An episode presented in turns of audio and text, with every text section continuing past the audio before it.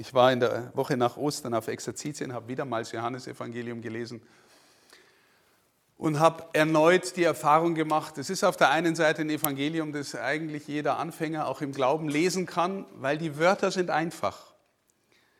Und auf der anderen Seite, je länger ich mich damit beschäftige, desto mehr äh, merke ich, mit diesem Evangelium wirst du nie fertig. Wahrscheinlich mit den anderen auch nicht, aber das ist irgendwie gefühlt die Masterclass des Evangeliums. Und äh, und auch je länger ich darüber nachdenke, desto mehr merke ich, das, was ich heut, euch heute versuche zu sagen, das ist wahrscheinlich auch eher ja, ein bisschen Gestammel und so. Ich, äh, ich merke auch, um, um, je tiefer man da reinfindet, desto mehr muss man wahrscheinlich heilig sein, um, um es in der Fülle zu verstehen. Und äh, ich muss mich entschuldigen dafür, dass ich es nicht bin. Ne? Und deswegen, ja, es, ich, es, ist auch nicht Fishing for Compliments. Ne? Das ist einfach die, die, die Tiefe des Johannesevangeliums. Und ich weiß nicht, ob euch schon mal aufgefallen ist, die sich damit beschäftigt haben. Äh, man hört ja an Ostern die Passion und äh, am Palmsonntag jeweils jedes Jahr die Passion von Markus, Lukas und Matthäus. Und am Karfreitag kommt immer die Passion von Johannes, an jedem Karfreitag. Aber das, was ich, worüber ich mit euch reden mag, die nächsten Male, wird eigentlich ausgespart, weil die Passion, die ist bekannt. Jesus hält das letzte Abendmahl und in dem einen oder anderen Evangelium gibt er noch so ein paar erläuternde Zusatzbemerkungen, aber dann gehen sie gleich raus am Ölberg. Und dann geht die ganze Maschinerie des äh, Gefangennehmens, Verurteilensprozesse und, und Kreuzigung, das geht dann rasch dahin. Beim Johannesevangelium ist es ganz anders. Da heißt es im Kapitel 13 am Anfang, es findet ein Mahl statt, es fand ein Mahl statt. Und äh, da ist Judas noch dabei und es geht um die Fußwaschung. Jesus erzählt, äh, Johannes erzählt nicht die Geschichte von der Einsetzung des Abendmahls. Er hat seine eucharistische Rede viel früher im sechsten Kapitel, lange Geschichte. Aber statt dass die dann am Ölberg gehen, kommen vier lange Kapitel, ähm, in denen Jesus gewissermaßen sein Testament macht und den Jüngern erzählt, äh, was sein wird, äh, was Gegenwart ist, wer sie sind, wer sie im Verhältnis zur Welt sind und, äh, und was alles kommen und passieren wird für sie. In vier langen Kapiteln. 13 ähm, ist also Fußwaschung und der, der, der, der Ausschnitt war auch aus dem 13. Kapitel. Dann ist der Judas weg und dann geht gewissermaßen eine Jüngerschaftsunterweisung los. Drei lange Kapitel als eine Art Reden und das vierte Kapitel, das 17., ist dann das sogenannte hohepriesterliche Gebet, wo Jesus zum Vater für die Seinen betet. Ja, und ich werde die nächsten Male versuchen, mit euch da durchzugehen. Das ist lang, ich werde es versuchen, punktuell zu machen. Ja? Und heute mehr oder weniger einleitend dazu ähm, mit diesem äh, Ausschnitt aus dem 13. Kapitel. Ähm, zunächst, ich weiß nicht, ob euch das schon mal aufgefallen ist, im Prolog des Johannesevangeliums, also das ist das erste Kapitel, ähm, da heißt es am Ende des Prologes, keiner hat Gott je gesehen, nur der eine, der am Herzen des Vaters lag oder ruht oder an der Brust des Vaters ruht. Nur der hat Kunde gebracht. Ja? Wer ist der eine? Das ist Jesus. Natürlich. Der eine, der am Herzen des Vaters ruht, im Schoß des Vaters. Dieses Wort Kolpos hat verschiedene Bedeutungen, aber sagt auf jeden Fall was über intime Nähe. Und dieses Wort kommt noch ein einziges Mal im Johannesevangelium wieder vor, Kolpos, nämlich an der Stelle, die wir gerade gehört haben. Einer von den Jüngern im zweiten Abschnitt da unten lag an der Seite Jesu. Da kommt das Wort Kolpos vor. Noch einmal. Das heißt, der Evangelist erzählt etwas äh, von einem Verhältnis, zwischen Vater und Sohn, das sich jetzt gewissermaßen wiederholt im Verhältnis dessen, der die Geschichte erzählt, und Jesus. ist auch ein tiefer Schlüssel für die Frage, wie deuten wir dieses Evangelium, weil es mit großer Wahrscheinlichkeit ein sehr spätes Evangelium ist. Ja? Jetzt sage ich gleich noch was dazu. Also an dieser Stelle, wenn wir das Griechische sehen würden, ich habe sie hingeschrieben, einer von den Jüngern lag an der Seite Jesus, Kolpus, es war der Jünger, den Jesus liebte. Früher, habe ich schon öfter mal erzählt, früher habe ich immer gedacht, äh, also der Autor ist ein ganz schöner Angeber. Ja? Äh, der Lieblingsjünger, ja, also er ist hier der Bevorzugte und die anderen sind alle ein bisschen Dödels, weil sie, ähm, der Herr Jesus sie nicht so gern hat. Ähm, ich glaube, man darf es umgekehrt sehen, man muss es sogar umgekehrt sehen. Wenn das der Zebedeus-Sohn ist, ja, die Tradition sagt, es ist einer von den beiden Zebedeus-Söhnen, Johannes und Jakobus, die Brüder, die die Donnersöhne waren, sagt die Tradition, die Bibelwissenschaft sagt, hm, hm, hm, eigentlich weiß keiner genau, wer das war. Aber wenn es war, was die Tradition sagt, dann war das im Evangelium der Synoptiker ganz schöner Versager. Ja? Der ist, äh, war einer von den dreien, die am Ölberg dauernd eingepennt sind. Super Gebetsheld. Ja? Der Jünger, den Jesus liebte. Sie gehen einmal durch Samaria und da nehmen sie sie nicht auf mit Jesus und äh, er und sein Bruder drehen sich um zu Jesus und sagen, äh, äh, soll man beten, dass Feuer vom Himmel fällt und alle vernichtet. Und dann heißt es nur, Jesus wies sie zurecht. Und sie gingen weiter. Oder im Matthäus-Evangelium wird erzählt, dass äh, ähm, er und sein Bruder die Mama vorschicken und zu, zum Herrn Jesus äh, sagen, bitte lieber Herr Jesus, gell, meine Söhne sind doch so toll, jetzt kommt dein Reich, du bist hier der King und die müssen links und rechts von dir sitzen. Da sitzt der Ministerpräsident und da der Finanzminister. Ja? Sie schicken die Mama vor. Also tolle Helden. Äh, und dieser, jetzt sage ich es mal, Versager als Apostel findet in die Identität, das ist das Wichtigste, findet in die Identität, ich bin der Jünger, den Jesus liebte. Und zwar trotz allem. Nicht, weil ich so großartig bin. Ich bin der Jünger, den Jesus liebte. Der schreibt es auf. Er lebt aus nichts anderem als aus der Zusage, ich bin der Jünger, den Jesus liebte. Das wird in diesem Satz, glaube ich, dargestellt. Einer von den Jüngern, es war der, den Jesus liebte. Ihr kennt vielleicht diese Darstellung, die nennt man Johannes Minne, berühmte Darstellung aus dem Mittelalter schon. Der Lieblingsjünger ruht an der Brust des Herrn. Und er muss im Auftrag des Petrus jetzt herausfinden, wer ihn denn verrät. Ihr kennt vielleicht auch die Auferstehungsgeschichte, ähm, wo, äh, wo Petrus und einige andere wieder beim Fischen sind und sie sehen da diese Gestalt am Ufer, sie fangen nichts und die Gestalt am Ufer sagt, werft die Netze äh, auf der anderen Seite raus oder auf der rechten Seite und sie fangen so viel Fische, dass sie kaum das Netz wieder reinbringen. Und dann ist es wieder der, der, der Jünger, den Jesus liebte, der sagt, es ist der Herr. Das ist ein Motiv im Johannesevangelium ganz stark. Die Liebe sieht mehr. Die Liebe erkennt mehr.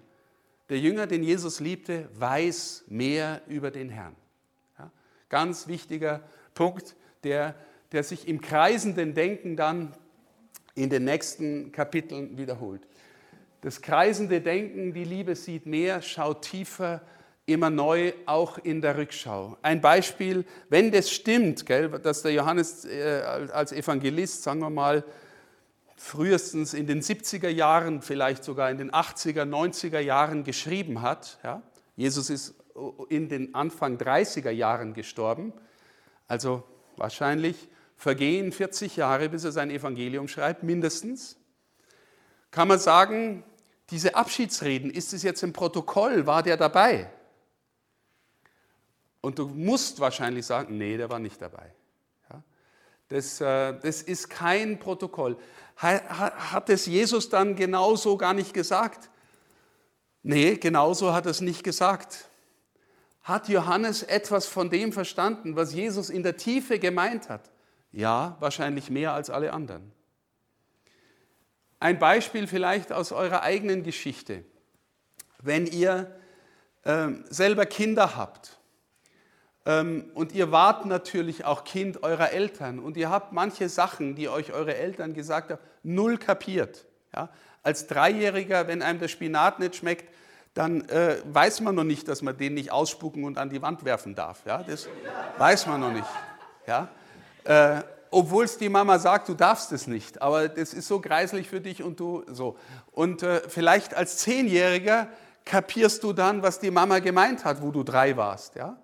Oder wenn du ähm, als 15-, 60-jähriger junger Mensch unbedingt fortgehen willst und mit deinen Freunden einen drauf machen willst und du, und du spürst, deine Mama, dein Vater wollen es nicht, die haben Angst um dich, die denken, um Gottes Willen, was, wo geht mein Kind hin und so weiter. In dem Augenblick, in dem du vielleicht selber Kinder hast in dem Alter, merkst du vielleicht im Herzen, was deine Eltern eigentlich gemeint haben und verstehst sie richtig tief, was sie damals gesagt haben. Ja? Also das heißt, das ist ja auch ein Problem von, äh, von Geschichtsschreibung. Wir lieben Augenzeugen. Wenn wir heute Augenzeugen vielleicht noch aus dem Zweiten Weltkrieg haben, haben wir nur noch ein paar wenige. Ähm, aber die Geschichtswissenschaft, die sagt immer, oh, Augenzeugen, das ist in der Regel ganz subjektiv, gell, das ist gefährlich. Wir, äh, wir müssen gucken, dass wir auch ein bisschen die objektiven Tatsachen kriegen. Und so, so schön das ist, aber so. Ähm, Johannes ist jemand, der lernt aus Liebe tiefer und tiefer und tiefer und tiefer zu verstehen und schreibt das auf, was er dann von Jesus natürlich erfahren hat. Wahrscheinlich war er, wenn er der Zebedeus-Sohn war, ein Augenzeuge. Und ihm geht im Licht von Ostern nach und nach auf, was er gemeint hat. Und die Kirche hat natürlich dann gesehen, das ist wahr, was er schreibt. Und so, glaube ich, kann man, äh, kann man äh, auch diese Abschiedsreden interpretieren. Was Johannes im Herzen er liegt an der Brust des Herrn ähm, als jemand, der ähm, so nah bei ihm dran war, äh, in gewissermaßen kreisender Bewegung immer tiefer verstanden hat. So würde ich versuchen zu sagen, ähm, dass es das ist. Ich glaube, das ganze Evangelium kann man unter die Überschrift stellen, dass es die Frage beantworten will, also es ist eine von mehreren Fragen natürlich, aber die zentrale Frage ist für den, der es liest, wer ist es? Wer ist es, dem wir da begegnet sind?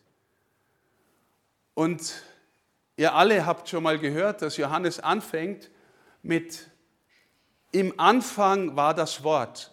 Und ich weiß ja nicht, wie lange Jesus, äh, wie, wie lange der Johannes über das gebetet hat, wie er da anfängt jetzt mit seinem Evangelium. Ne? Ähm, das ist ein Beispiel für das, was ich sage. Es ist so einfach und es ist abgründig. Es ist abgründig. Warum? Im Anfang war das Wort. Wie geht Genesis an? Im Anfang schuf Gott Himmel und Erde. Und wie schafft Gott Himmel und Erde? Indem er spricht. Er sprach und es war. Er sprach und es geschah. Im Anfang war das Wort. Später wird die Schrift sagen und die, der Glauben der Kirche, in Jesus ist alles geschaffen. Im Anfang war das Wort. Wovon lebt Israel? Vom Wort des Mose, vom Wort des Gesetzes. Im Anfang war das Wort. Jesus wird in der Bergpredigt sagen, euch ist gesagt worden, Auge um Auge, Zahn für Zahn, ich aber sage euch, wenn dich einer auf die eine Backe schlägt, dann halt ihm auch die andere hin. Was heißt es? Mose ist der Gesetzgeber, der das Wort vom Vater empfangen hat. Das heißt, er stellt sich an die Stelle Mose, übernimmt es und überbietet es und erfüllt es. Ich sage euch jetzt, was das eigentlich gemeint war mit dem. Am Anfang war das Wort. Die ganze Schrift lebt vom Wort des Gesetzes des Mose. Was ist die zweite, der zweite Strang im Alten Testament? Das eine ist das Gesetz, Mose, der Gesetzgeber. Das andere ist die Propheten. Ja, wenn wenn äh, Jesus auf dem Berg der Verklärung ist, wer erscheint da?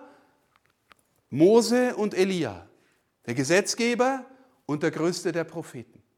Ganz Israel wie es im Gesetz und bei den Propheten heißt. Damit wird das Ganze, die ganze Bibel zusammengefasst. Im Anfang war das Wort.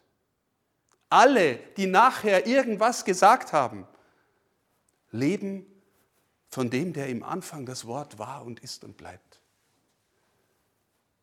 Im Anfang war so einfach und so abgründig. Und der Johannes ist überzeugt, dass dieses Wort unter uns erschienen ist. Und dich und mich meint, auch ein Strang im Johannesevangelium, so oft so persönlich, am Schluss bei Maria Magdalena am ausdrücklichsten, aber bei vielen anderen, Philippus und Thomas und Petrus und wie sie alle heißen, Maria von Bethanien, Martha. Er meint dich persönlich, ganz stark im Johannesevangelium. Das Wort Gottes, das Fleisch geworden ist. Das ist die erste, so geht das ganze Ding los. Und es ist wie gewissermaßen, als würde sich der Prolog ausrollen in, in, in den Rest des Evangeliums und, und immer neu und vieldeutig werden. Ein zweiter Strang ist, Jesus ist der, der den Geist gibt und er gibt ihn unbegrenzt. Das Thema Fülle kommt im Johannesevangelium immer wieder. Am Anfang die Hochzeit von Kana, die Fülle. Ja, er macht den Wein und das wird äh, quasi grenzenlos, obwohl seine Stunde noch nicht gekommen ist. Er, so, er speist die vielen Tausenden mit dem Brot und hält dann die eucharistische Rede im sechsten Kapitel. Die Maria von Bethanien gießt über ihn Öl aus, Nardenöl im, im Wert von einem Jahreslohn eines Arbeiters. Die Fülle, die überfließende Fülle ist immer wieder und immer neu Beispiel, glaube ich, Vorausschau für das, was nachher am Kreuz passiert. Die überfließende Fülle der Liebe des Wortes Gottes gießt sich in die Welt aus. Auf das läuft das Ganze zu. Der Geist wird unbegrenzt gegeben und zwar auch denen, die dann mit ihm gehen wollen. Aber gleichzeitig wird der Geist gegeben hinein in die Welt für das anhaltende Drama der Liebe gegen Verrat, der Liebe gegen Lüge, der Liebe gegen Leid, der Liebe gegen Todesbedrohung. Das ist das anhaltende, fortlaufende Drama, das auch kommen wird. Ja, in den Abschiedsreden, die wir dann tiefer anschauen werden, das wird kommen. Ich habe für euch gebetet. Ich bete jetzt nicht für die Welt, für euch, damit du sie, Vater, vom Bösen bewahrst. In dem, in dem, wenn wir das 13. Kapitel zu Ende lesen, dann ist dann sofort, ne, Judas geht raus und dann sagt äh, Jesus, äh, dass er jetzt gehen wird und nicht mehr lange da ist. Und dann sagt Petrus, ich gehe mit dir mit, ich, ähm, selbst wenn es um dein Leben geht. Und dann kriegt er, kriegt er die Zusage, dass er ihn in dieser Nacht noch dreimal verraten wird das Drama zwischen absichtsloser Liebe, die die Welt meint und die dich persönlich meint, und dem Verrat zieht sich durch dein Herz und mein Herz und es bleibt ein anhaltendes Drama. Und die Frage ist, wer oder was gewinnt. Er kam in sein Eigentum, aber die Seinen nahmen ihn nicht auf. Das ist nicht nur eine Rede an sein eigenes Volk, weil äh, weil Petrus und Johannes und Jakobus und Maria, das waren ja alles die Seinen. Die anderen, die Pharisäer, die hohen Priester und so weiter, die, die nicht. Aber vielleicht der Nikodemus, einer von denen hohen Priestern, Pharisäer, der in der Nacht kam, der vielleicht schon. Aber es sind auch Ausdrücke, Ausdrucksweisen dafür, dass sich dieses Drama mitten durch unser Herz zieht. Das Drama von Lieben lernen und Verrat. Und dann geht es für uns alle, wenn gewissermaßen dieses Drama sich in uns ereignet und, äh, und mehr und mehr zum Vorschein kommt, dann wirst du erleben, nach, dem Ausdruck, nach der Ausdrucksweise des Johannesevangeliums, dass wenn du mit Jesus gehst, ein neuer Mensch wirst, neu geboren wirst, eine neue Schöpfung wirst, wie der Paulus sagt. Wer von euch sowas erlebt hat wie eine echte Bekehrung oder äh, und ich meine jetzt nicht einfach, dass dich der Schlag getroffen hat und dann war es äh, am nächsten Tag was wer anders, sondern wer gewissermaßen, das kann manchmal lange dauern, das kann aber auch punktueller gehen, wer erlebt hat, dass er den Herrn und den Geist Gottes ernsthaft anfängt in sich aufzunehmen, der wird Veränderung erleben. Das ist die Kirchengeschichte, die ist voll davon. Und, äh, und da geht es sogar in dieser Geschichte am Ende darum, das erzählen alle Evangelium. Je näher du Jesus an dich ranlässt, je näher er in dein Leben eintreten darf, desto mehr gibt es nicht ein bisschen Jesus, ein bisschen Buddha, ein bisschen Mohammed, ein bisschen Konfuzius. Je näher er dir kommt, desto mehr gibt es nur Ja oder Nein. Desto mehr gibt es nur entweder, ich lasse mir von ihm das Leben geben, oder das, was ich fürs Leben halte, will ihn umbringen. Das ist die Alternative.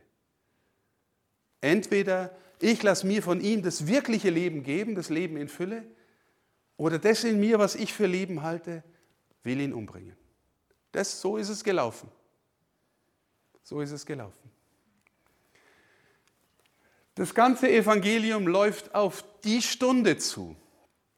Ihr wisst, dass er, oder wer, die Hochzeit von Kana schon mal gehört hat, die ist ja ganz am Anfang, da spricht ihn diese Frau an, seine Mutter, die keinen Namen hat, die dann nochmal vorkommt im 19. Kapitel unterm Kreuz, und sagt, sie haben keinen Wein mehr. Und er scheint sie anzublaffen. Was habe ich jetzt eigentlich mit dir zu schaffen? Meine Stunde ist noch gar nicht da. Okay, er lässt sich trotzdem bewegen und verwandelt Wein, das Wasser in den besten Wein, den die je getrunken haben. Und dann heißt es am Ende dieser Episode, und seine Jünger, das war das erste Mal, dass er seine Herrlichkeit geoffenbart hat und seine Jünger glaubten an ihn. Also die Offenbarung der Herrlichkeit ist die, ist die Stunde gewissermaßen. Ne? Und wie ich vorhin gesagt habe, er gibt den Geist unbegrenzt, überfließende Liebe, Überfluss in so vielem. Die Kreuzigung ist der radikale, absolute Überfluss der Liebe. Und deswegen ist die Kreuzigung die Stunde der Herrlichkeit, der Offenbarung der Herrlichkeit Gottes. Ja, so paradox das klingt, weil da hängt ein gefolterter, getöteter, gemarterter, weiß ich was, dem hängen wahrscheinlich die Fetzen vom Leib und, und, und er schwitzt und, und überall läuft Blut runter und er hat die Dornenkrone auf. Und der Johannesevangelist sagt, schau hin, die Herrlichkeit Gottes.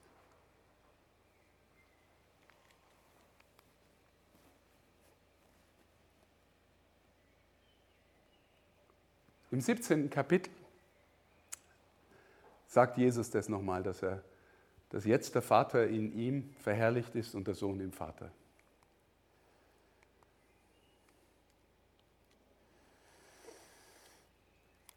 Das habe ich im Grunde schon gesagt im 13. Kapitel, also bevor diese Abschiedsreden angehen, ist noch die Fußwaschung, die Sklaventat der Liebe. Es ist interessant, dass ich in der Vorbereitung auf den Vortrag äh, gesehen habe, der Lukas-Evangelist berichtet auch, also der berichtet vom Abendmahl, Johannes nicht. Und im Kontext des Abendmahls sagt der Lukas dann, wer ist größer, der bei Tisch sitzt oder der, der bedient? Sagt er wirklich unmittelbar nach dem Abendmahl. Und es ist, als, als hätte der Johannesevangelist diesen Teil der Synoptiker gelesen und erklärt jetzt nochmal richtig, was der Lukas eigentlich gemeint hat. Ich bin unter euch wie einer, der dient. Die meisten Bibelexegeten gehen davon aus, dass Johannes die Synoptiker gekannt hat, auch wegen solcher Hinweise. Die Synoptiker sind, für die, die nicht in der Bibelsprache zu Hause sind, Markus, Matthäus und Lukas, Synoptiker, weil sie voneinander abhängen. Weil wahrscheinlich, so wie wir das Markus-Evangelium haben, das älteste ist und äh, die Lukas und Matthäus viel von Markus aufgenommen haben und nochmal mit ihren eigenen Sachen ergänzt haben. Dann haben die zwei wieder was gemeinsam und dann hat jeder noch sein eigenes. Synoptiker hängen voneinander ab. Johannes völlig unabhängig, aber die meisten gehen davon aus, dass er die Synoptiker gelesen hat. Und später schreibt und meditiert und Jesus liebt und vielleicht hat er auch Offenbarungen äh, in Fülle und so weiter. Der Verrat wird angekündigt. Wir haben vorhin auch in dem, jetzt gehen wir nochmal ganz zurück, in, dem, in dieser Bibelstelle ähm, gesagt,